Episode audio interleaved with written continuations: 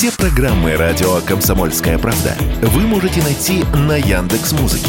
Ищите раздел вашей любимой передачи и подписывайтесь, чтобы не пропустить новый выпуск. Радио КП на Яндекс Музыке. Это удобно, просто и всегда интересно. Диалоги на Радио КП. Беседуем с теми, кому есть что сказать. Здравствуйте, на радио «Комсомольская правда». Мы говорим о том, что 5 марта 1953 года, 70 лет назад, не стало Иосифа Сталина. О больших проектах, которые прервала его смерть, говорим с историком и публицистом Евгением Юрьевичем Спицыным. Здравствуйте. Да, здравствуйте.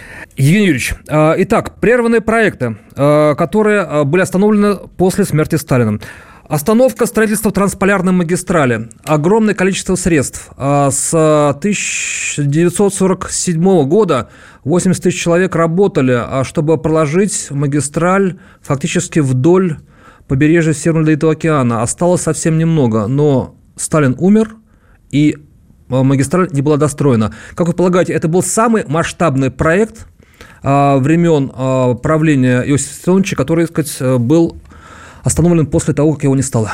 Ну, вы знаете, таких проектов после войны было немало. А, Причем не только в промышленности, а, но и в сельском хозяйстве. Знаменитый план преобразования природы. А, ну или, например, строительство значит, моста между Сахалином и континентом. Поэтому говорить о том, что это был самый масштабный проект, я не стал бы. Кстати, вот сейчас опять возникла идея возобновить строительство этой магистрали а, в капиталистической России. То есть надо, да, надо признать, что этот проект был не просто жизненно необходим а, Советскому Союзу, но он еще был рентабелен, если сейчас опять подняли этот вопрос. Потому что сейчас проблема логистики мировой торговли, она выходит на первый план. А, к сожалению, да, сразу после смерти Сталина выходит отдельная постановление ЦК и Совмина о прекращении целого ряда крупных э, логистических проектов и отказ от э, знаменитого сталинского плана преобразования природы. Э, финансирование было закрыто, многие государственные структуры, которые реализовывали этот проект, тоже были ликвидированы, и силы были распылены по другим министерствам и ведомствам, которые уже стали концентрировать свое внимание на гораздо менее масштабных проектах. А почему? Ведь э, и в случае с э, трансполярной магистралью, и в случае с мостом на Сахалин очень большой объем работ уже был проделан. Оставалось, собственно, не то чтобы завершить, но э, там, условно говоря, последний рывок и все. И магистрали есть, ну, с мостом, может быть, там побольше нужно было еще вложить.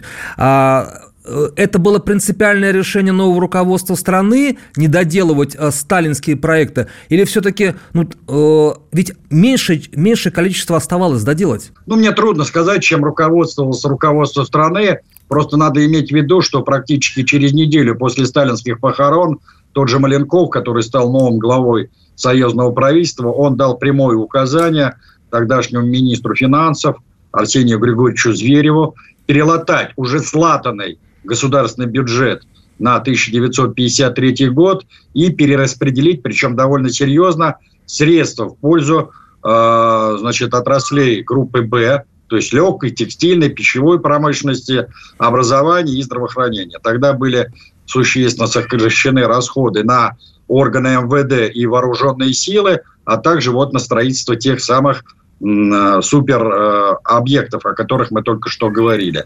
Это, это был э, своеобразный Маленковский план так называемых реформ, причем вот современные историки говорят, что было как минимум два плана после сталинского развития. Один из них это Бериевский план, второй это план как раз Маленкова.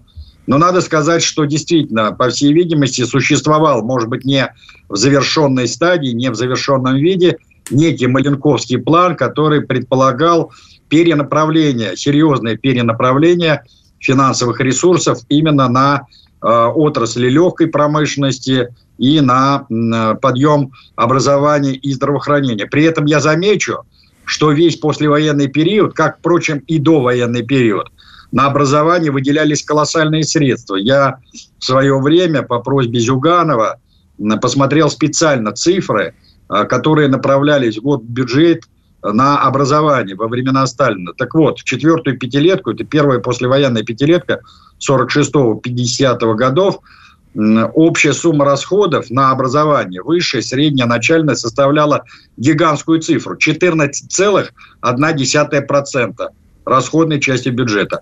И пятая пятилетка, 51-55 год, знаете, какова была сумма расходов? 13,9. То есть практически такая же сумма расходов, как и в предыдущей пятилетке.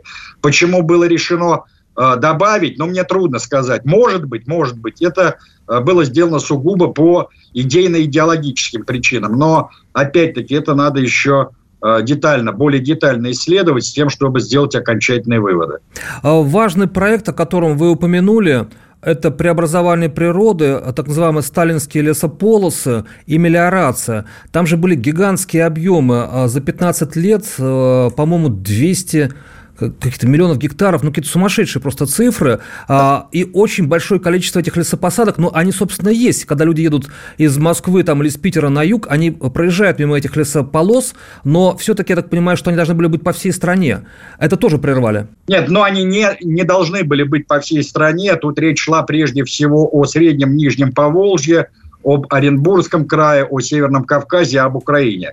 Это наиболее засушливая зона рискованного земледелия – где были хорошие земли и были хорошие урожаи, но нестабильность этих урожаев во многом зависела от климатических условий, в частности, частых засух и нехватки естественной воды. Поэтому была поставлена задача полностью обеспечить Советский Союз и зерновыми культурами, и огородными культурами, и фруктами, и с тем, чтобы эту э, задачу решить раз и навсегда, был как раз разработан действительно на 15 лет – то есть с 49 по 64 год включительно, вот этот э, гигантский план, сталинский план преобразования природы. Э, там ведь речь шла не только о возведении лесозащитных полос, но и о создании 20 тысяч искусственных водоемов для орошения. Дальше. Там э, была поставлена задача по э, санитарной чистке и сохранению лесных массивов, ну, например, в том же Донбассе.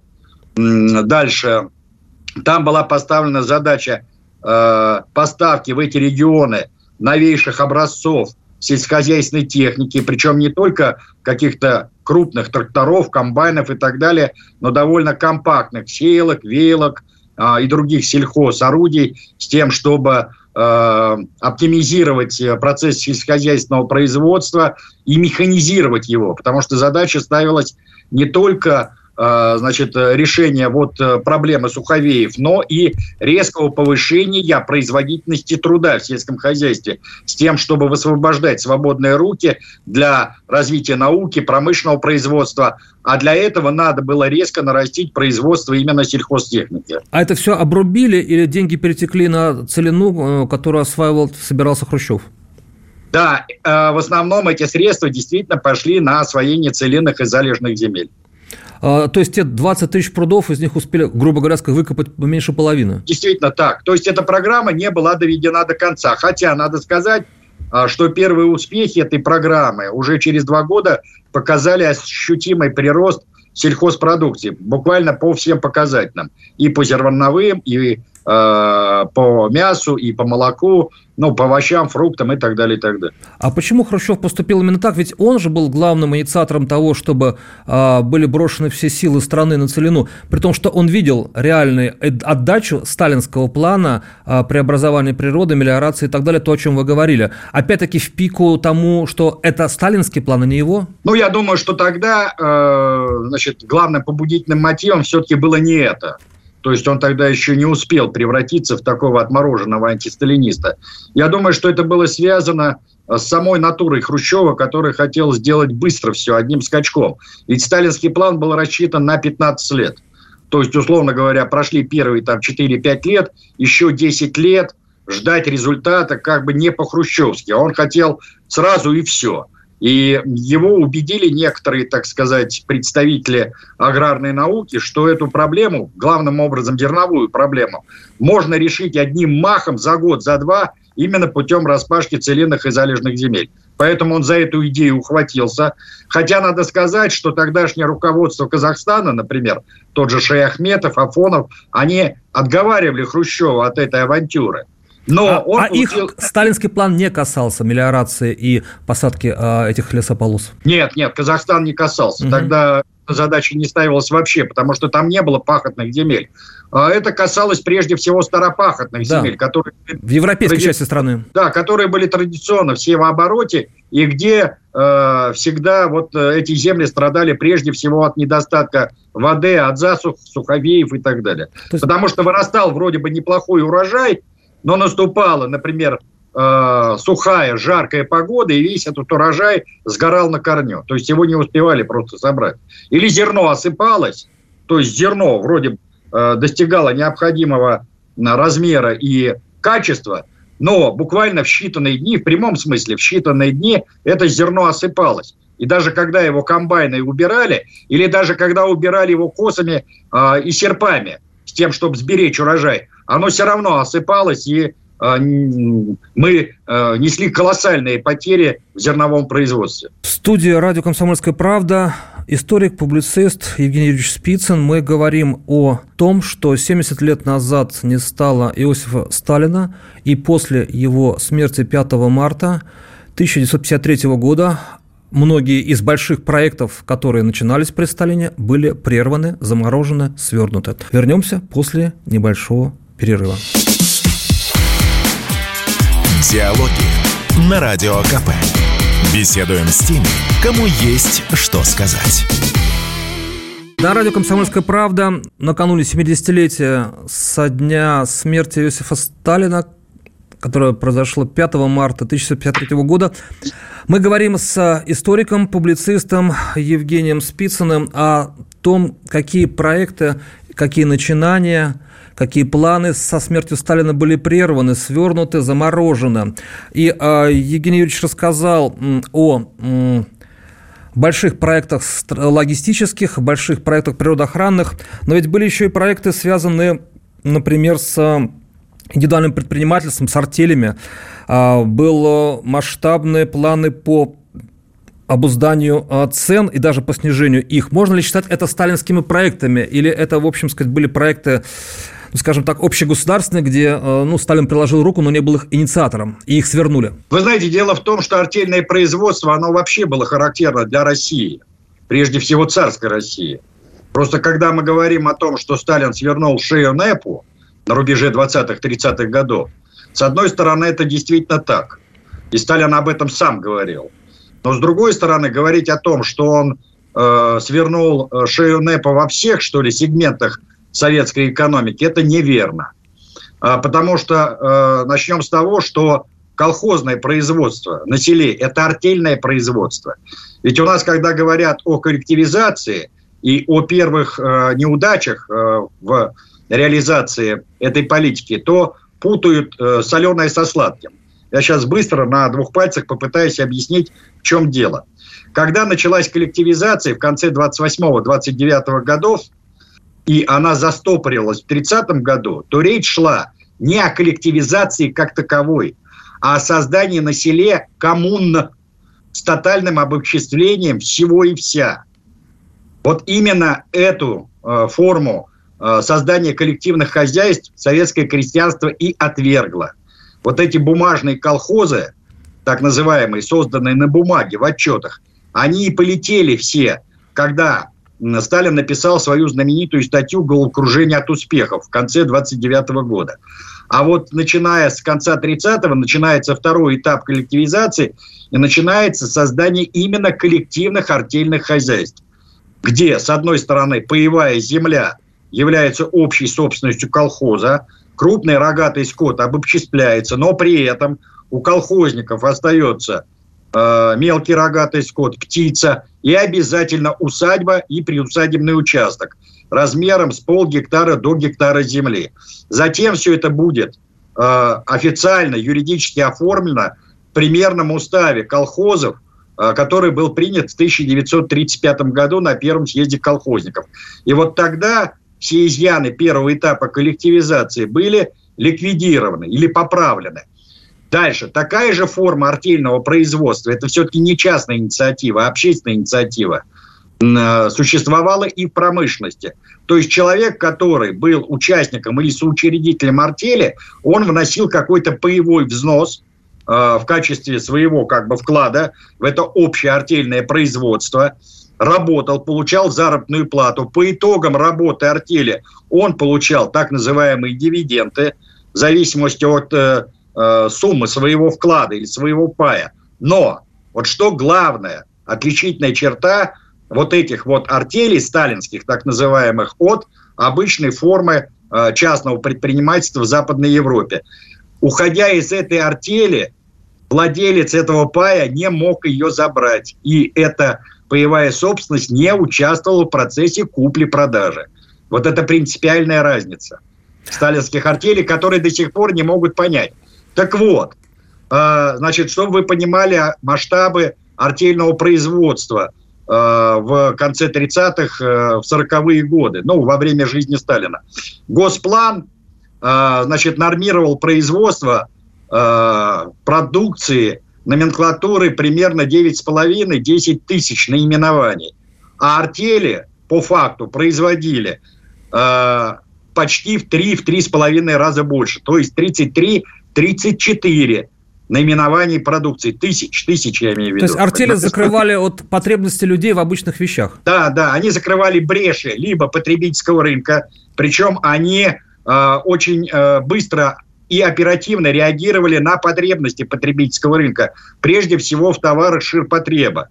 Дальше. Но при этом надо заметить, что артели выполняли и задания, которые устанавливались госпланом например, для военно-промышленного комплекса, для предприятий э, сельхозтехники, ну и так далее, и так далее. То есть не надо думать, что они производили только колготки, там, ботинки или какие-то другие э, значит, предметы э, легкой или текстильной промышленности. Нет. Это были многопрофильные предприятия, которые закрывали все сегменты отечественной экономики. А правда, что э, в конце 40-х, начале 50-х очень небольшим был взнос на патент на вот деятельность артельную, на индивидуальное предпринимательство, то, что мы сейчас называем.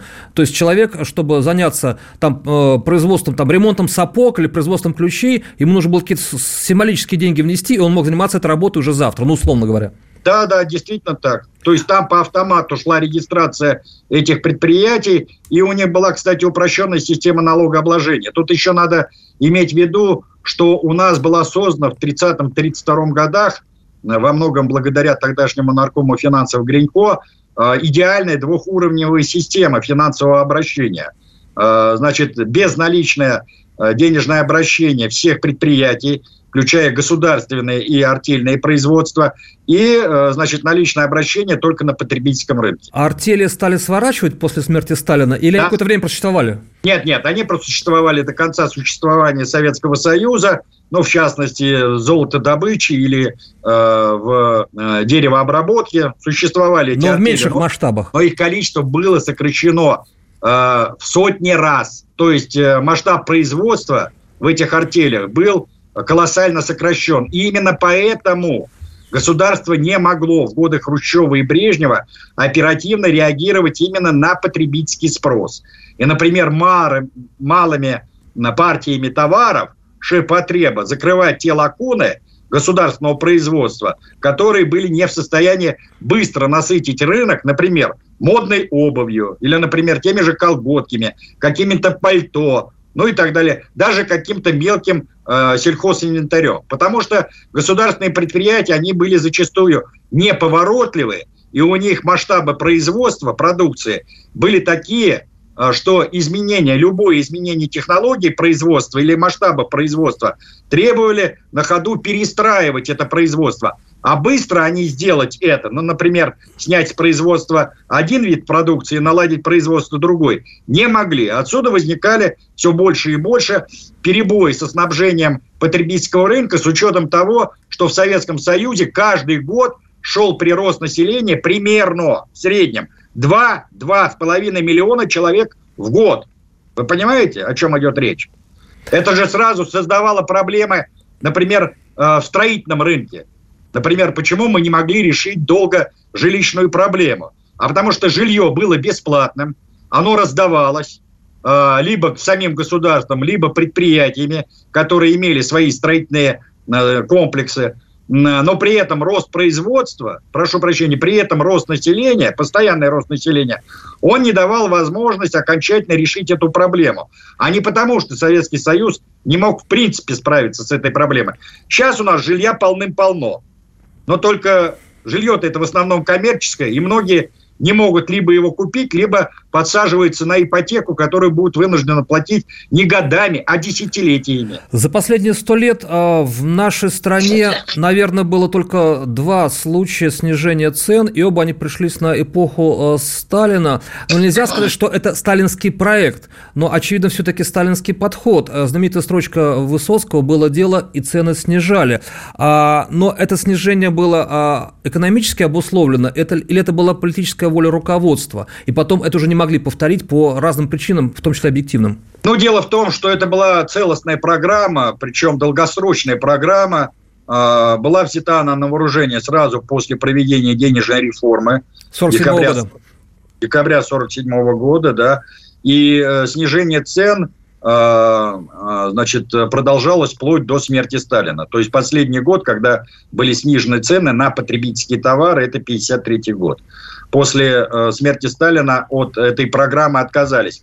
Дело в том, что эта программа, она решала несколько важных задач. Во-первых, э, это э, повышение жизненного уровня основной массы населения, потому что в период сталинских пятилеток ставилась как бы двуединая задача. С одной стороны, постоянно повышать зарплату рабочим и служащим, а с другой стороны, снижать э, цены на основные продукты питания и ширпотреба с тем, чтобы э, значит, э, наши рабочие и служащие могли покупать больше и качественных товаров, а с другой стороны, с тем, чтобы стимулировать самих производственников, э, значит, оптимизировать и интенсифицировать производство. Потому что главной стержневой задачей сталинской экономики была не прибыль, а снижение себестоимости готовой продукции – и это был почему важный показатель? А потому что он стимулировал производство и инженеров, и рабочих, и служащих. Значит, э, делать РАЦ-предложения, которые повышали бы уровень производительности труда. Вот это был главный показатель развития сталинской экономики. Вот о чем шла речь. Это тоже было, к сожалению, вот этот показатель был ликвидирован в годы хрущевского управления. Какие проекты после смерти Сталина были прерваны? Мы говорим об этом с Евгением Юрьевичем Спицыным, историком, публицистом. 70 лет назад не стало. Эту беседу продолжим после короткого перерыва. Диалоги на Радио КП. Беседуем с теми, кому есть что сказать. Давай. На радио «Комсомольская правда» Евгений Юрьевич Спицын, историк-публицист, э, и я, Игорь Емельянов, говорим о том, что 70 лет назад не стало Иосифа Сталина, какие проекты после смерти вождя народов э, были э, приостановлены, либо вовсе свернуты прерваны. И, конечно, нельзя не вспомнить о том, что очень актуальная сейчас тема – бездолларовая зона торговли. 49 стран а, мира готовы были присоединиться к этому проекту, и он родился именно при жизни Сталина. А, причем в 1953 году, насколько я понимаю, а, должно было состояться заседание большое, где были должны были быть приняты уже окончательные решения по этому поводу, но Сталин этого уже не застал, и в итоге проект провалился. Ну, проект действительно был свернут. Я бы не стал говорить о том, что там речь шла о создании какого-то единого альтернативного центра международной торговли. Это тоже передергивание. Надо все-таки смотреть. Бездолларовая зона. Да, бездоллар, ну, бездолларовая зона, да. Да. Но дело, да, но, да, причем надо сказать, что к этому проекту были подключены даже целый ряд европейских стран, даже Финляндия, например, Австрия и так далее. Да, но они готовы том, были, все эти страны готовы были торговать своей продукцией за рубли. Но там речь не, не шла вот напрямую, что за рубли вне долларовая так, зона, да. угу. вне, вне долларовая зона. Там речь шла о том, что, э, значит, по всей видимости, этот вопрос до сих пор является все-таки дискуссионный. У нас некоторые экономисты, историки э, все-таки в этой части много додумывают и придумывают, не опираясь на документы. Там речь шла о том, что, например, взаиморасчеты между разными странами должны были идти в национальной валюте. То есть в этом смысле бездолларовая система. Речь о том, что будет создана какая-то вторая альтернативная доллару мировая валюта а, международных расчетов, тогда еще не а, ставилась на повестку дня. Пока шло прощупывание позиций разных стран и разных континентов. Работа эта велась а, под руководством прежде всего Анастаса Ивановича Микояна, который был зампредом Совета Министров и курировал всю внешнеэкономическую деятельность советского правительства. Дальше Эм, значит, того же Косиченко, ну и так далее, и так далее.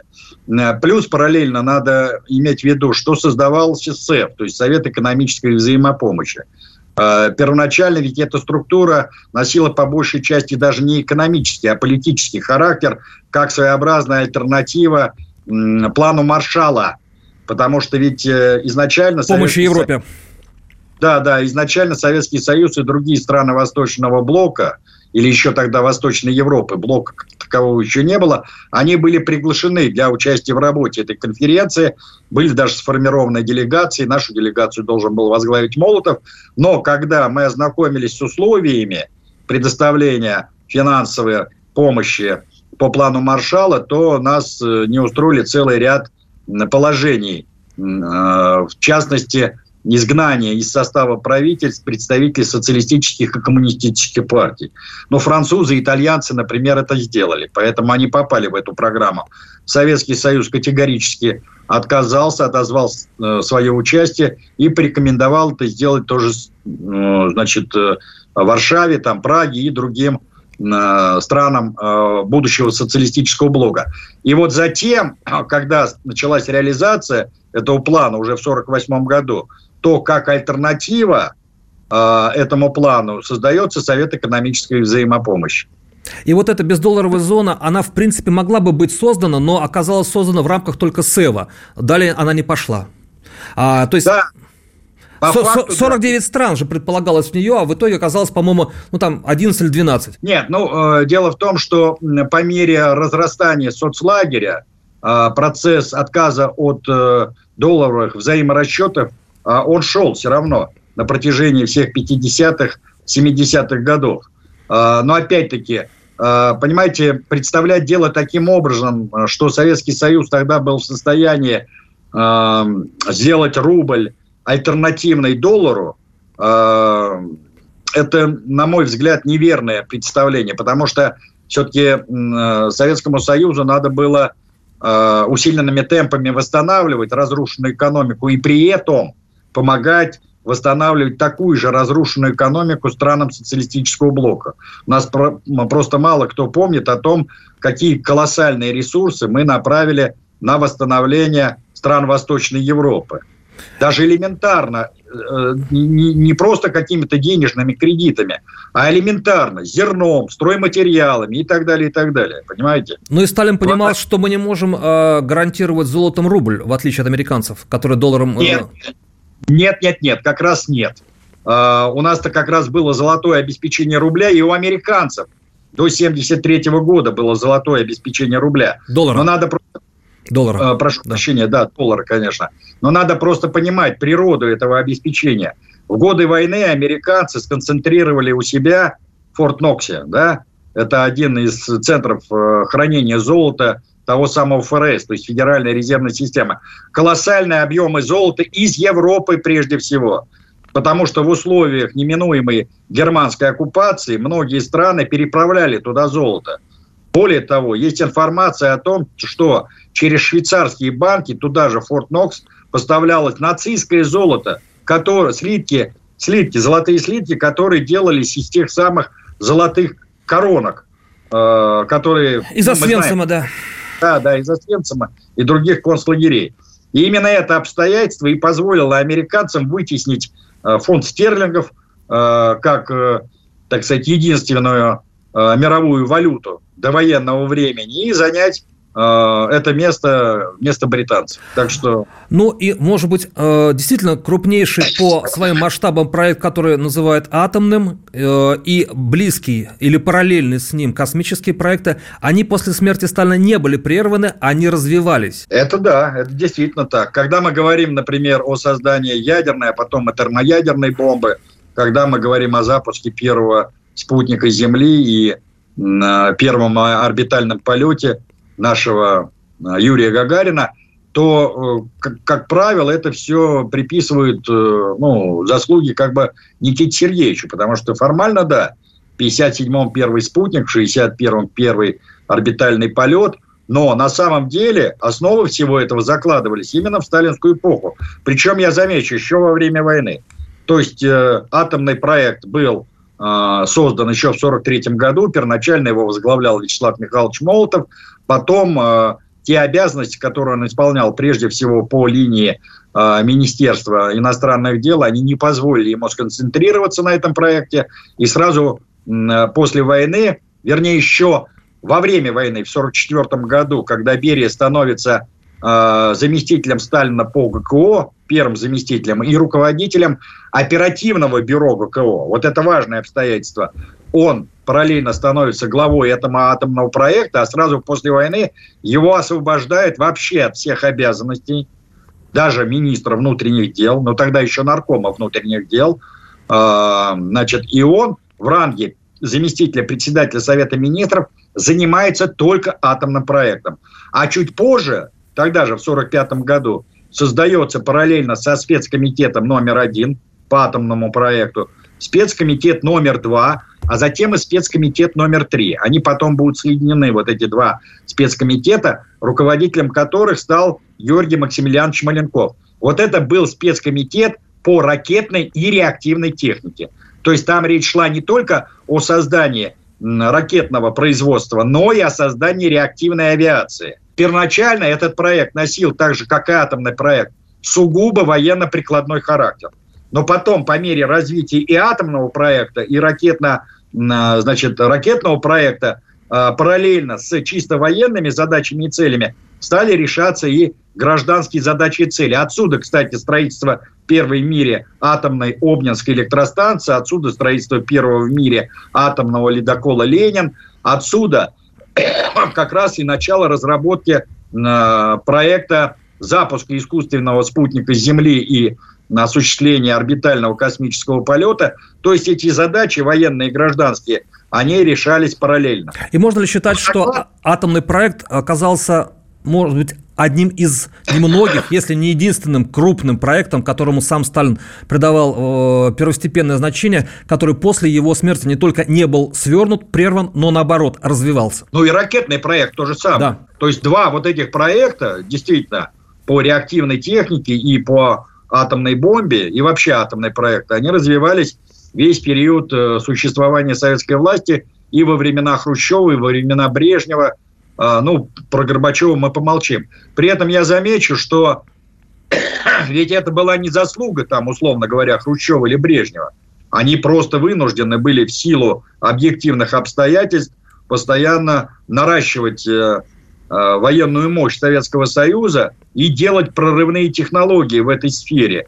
Иначе бы, иначе бы э, мы не достигли бы с американцами паритета э, к рубежу 60-х, 70-х годов. Ведь когда мы значит, вступили в полосу холодной войны, то у американцев было значительное превосходство и в атомном оружии, и в реактивной технике. Я не говорю про ракетную технику, а в реактивной технике. Вот. Но мы довольно быстро их догнали, а потом мы перегнали, потому что к моменту прихода Горбачева к власти э, у нас э, в арсеналах э, было примерно 34 тысячи боеголовок. У американцев было 24 тысячи. То есть мы опережали их на 10 тысяч боеголовок. А проекты свернуты после смерти Сталина или те проекты, которые были продолжены с историком-публицистом э, Евгением Спицыным? Вернемся после короткого перерыва.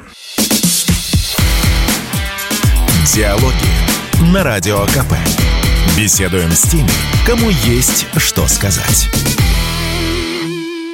На радио «Комсомольская правда» мы говорим о том, что 70 лет назад не стало Иосифа Сталина 5 марта 1953 года вечером 21.50 была зафиксирована смерть вождя народов. До того мы говорили о проектах, которые были прерваны после смерти Сталина. Собственно, о самой его смерти. А, Евгений Юрьевич Спицын, с которым мы общаемся на радио «Комсомольская правда», и в нашем эфире в том числе рассказывал не однажды, но, тем не менее, все-таки, наверное, есть смысл напомнить. А, Евгений Юрьевич, кровоизлияние в мозг, которое произошло предположительно 1 марта на почве гипертонии и атеросклероза, это официальная причина смерти Иосифа Виссарионовича. Потом были всевозможные версии о заговоре, о отравлении, о том, что Сталину не оказывали а, помощь с 1 марта по 5 марта, пока он был жив после этого кровоизлияния в мозг. Как вы полагаете, что ближе всего к истине? Действительно, третий инсульт и кровоизлияние, и он пять дней умирал на ближней даче в Кунцево? Вы знаете, вот эти все конспирологические версии э, и разные персонажи, которые якобы отравили Сталина, меня на самом деле не убеждают. Э, вы же поймите, мы историки, мы должны опираться э, прежде всего на документы и факты. Э, безусловно, историк может, э, так же как и Шерлок Холмс, использовать метод дедукции. Там, где нету документов, там, где нету Э, конкретно установленных фактов. Но выдумывать целые концепции, не опираясь на документы, могут только фантазеры. А в качестве потенциальных убийц Сталина называли и Берия, и Маленкова, и Хрущева, и даже Булганина, уж казалось бы, Николай Александрович, невинная овечка, и его даже приплели, так сказать, э, к убийцам. Вот. Что по факту? Дело в том, что Сталин довольно давно страдал Э, артериальным давлением. И с возрастом понятно, что э, проходимость сосудов у него явно не улучшалась. А врачей он не любил. А врачей он не любил, да, действительно. Ну, у нас многие не любят лечиться. Это не какая-то подозрительность. Это просто в природе самого человека. Вот. Э, первый инсульт, который был зафиксирован в его истории болезни, это конец сентября 1945 года. Значит, он э, после того, как его вытащили, условно говоря, с того света... То после есть Потсдамской конференции через полтора месяца. Да, да, да. Это уже когда закончилась Вторая мировая война, и когда 20 сентября, кстати, был э, ликвидирован ГКО, то есть как внеконституционный орган. Буквально через 10 дней, там на рубеже сентября-октября, у него произошло кровоизлияние, это, видимо, сказалось вот это вот перенапряжение, условно говоря, в том числе и умственное перенапряжение все годы войны. То есть э, организм дал естественный сбой. Вот. И Сталин после этого уехал э, значит, на долечивание на Кавказ, к себе туда, на дачу государственную, и находился там вплоть до 20-х э, чисел декабря 1945 года. При этом он там был в рабочем состоянии, потому что в архиве зафиксировано немало личных посланий Сталина, написанных от руки так называемой правящей четверки, которых он оставил на хозяйстве в Москве. Это Молотов, Маленков, Берия и Микоян. Вот. А затем в декабре 1945 года он вернулся в Москву и довольно активно работал вплоть до февраля 1951 года. Вот вероятнее всего в феврале 1951 года это опять-таки предположение. Почему? Дело в том, что вообще-то существует три истории болезни Сталина. Две из них доступны историкам, а одна была доступна на очень короткий период в начале 90-х годов, с ней успели ознакомиться буквально единицы, но потом эту историю болезни засекретили. Она находится в Центральном архиве ФСБ, и доступа к этой истории болезни нету. Те две истории болезни, которые э, открыты для исследователей. Одна э, история болезни была заведена еще в начале 20-х годов, по-моему, в 21 году, если не ошибаюсь, хотя я могу ошибаться. А вторая в 44 году. Но в этих историях болезни там только зафиксированы какие-то простудные заболевания, небольшие операции местного характера и так далее, и так далее. Почему историки делают вывод о том, что у Сталина произошел, по всей видимости, второй инсульт в феврале 1951 года. Дело в том, что 14 числа Политбюро ЦК принимает довольно странное решение о том, что отныне три заместителя Сталина по Совету министров СССР, а именно Маленков, Берия и Булганин, могут подписывать все постановления и распоряжения Совмина э, за подписью Сталина. Э, значит, э, Жуков, например, Юрий Николаевич, один из блестящих знатоков сталинской эпохи и этого периода, он утверждает, что это было насильственное отстранение Сталина от реальных рычагов власти вот этой тройкой или этим триумвиратом. А, хотя другие историки говорят, что, по всей видимости, это было решение самого Сталина, а, поскольку он уже де-факто не читал огромный объем тех документов, которые он должен был в обязательном порядке хотя бы пролистывать и подписывать. Это были в прямом смысле вот такие папки с документами. То есть он физически уже не в состоянии был это делать. Дальше. А, то, что был у него третий инсульт, здесь историки спорят. А, ну, например, Собственно, как раз в марте 53-го. Нет, нет, нет, нет, нет, до марта еще был один инсульт. Не, не столь обширный. Вот историки говорят, что где-то, видимо, а, в конце 52 года у него был еще один инсульт. Правда, не столь катастрофически обширный, но тем не менее. А вот последний инсульт, и вот здесь историки спорят, то ли это третий, то ли это четвертый, произошел как раз в ночь с 28 февраля на 1 марта. Я почему акцентирую внимание именно на это? Дело в том, что в официальном правительственном сообщении – было сказано, что э, Сталин перенес инсульт 2 марта. Но по факту это произошло на сутки раньше. Я думаю, что это было сделано специально с тем, чтобы смекишировать непонятную ситуацию с неоказанием помощи Сталину. А это было на самом деле? То есть ему помощь не оказывали какое-то количество времени, там несколько часов? Да, да, ну, более 12 часов. Дело в том, что при инсульте существует так называемый «золотой час». Если вот в течение этого золотого, то есть первого часа не оказывается экстренная медицинская помощь, то, как правило, инсульт заканчивается либо тяжелым поражением э, всего и вся, то есть мозговой деятельности, речевой деятельности, ну и так далее, и так далее, парализация организма, либо человек умирает. Потому что есть два вида инсультов. Есть инсульт в виде инфаркта, то есть инфаркт мозга, как вот инфаркт сердца – а есть инсульт в виде кровоизлияния. Вот у Сталина произошло кровоизлияние в мозг. И 1 марта а, это случилось после того, как они, посмотрев фильм э, в Кремле, да, вот с, как раз с Берией, Хрущевым, э, Маленковым, Булганиным приехали на дачу. Нет, нет, нет, не в Кремле. Сталин никуда не выезжал в это время с дачи. Он просто пригласил их на традиционный ужин. А сталинские ужины были поздними. Э, как правило, это были ночные посиделки – вот. Особо много там никто не пил. Сталин вообще не пил ведь крепленных напитков. Он пил домашние грузинские вина. Это, по сути дела, виноградный компот, понимаете? Э, вот. Но дело в том, что э, сотрудники личной охраны Сталина э, значит, э, побоялись, условно говоря, зайти в ту комнату, где он спал. Э, э, там ведь приехали сначала на сталинскую дачу э, Берия и Маленков – и когда они увидели Сталина спящим, то они уехали и не дали никаких личных распоряжений ни личной охране, ни личной прислуги. А врача а у Сталина на тот момент на даче не было? Нет, у Сталина медицинского поста на даче не было. Потому что вот вы уже говорили о том, что он врачей вообще-то недолюбливал. Вот. А вторично они вернулись на дачу а, уже Э, где-то в 9 часов утра 2 марта. И время было вот, упущено. Да, и когда они приехали, это вот Маленков, Хрущев, Булганин, Берия и чуть позже подъехали Ворошилов и Каганович, вот эти шесть человек, они привезли с собой как раз академиков, в частности, трех академиков Лукомского, Тареева и, по-моему, Мясникова, если я не ошибаюсь. И вот как раз эти академики и поставили диагноз, что у Сталина произошел обширный инсульт с кровоизлиянием в мозг. Он был без сознания, но при этом он дышал, но дыхание было отрывистым, как вот при инсульте.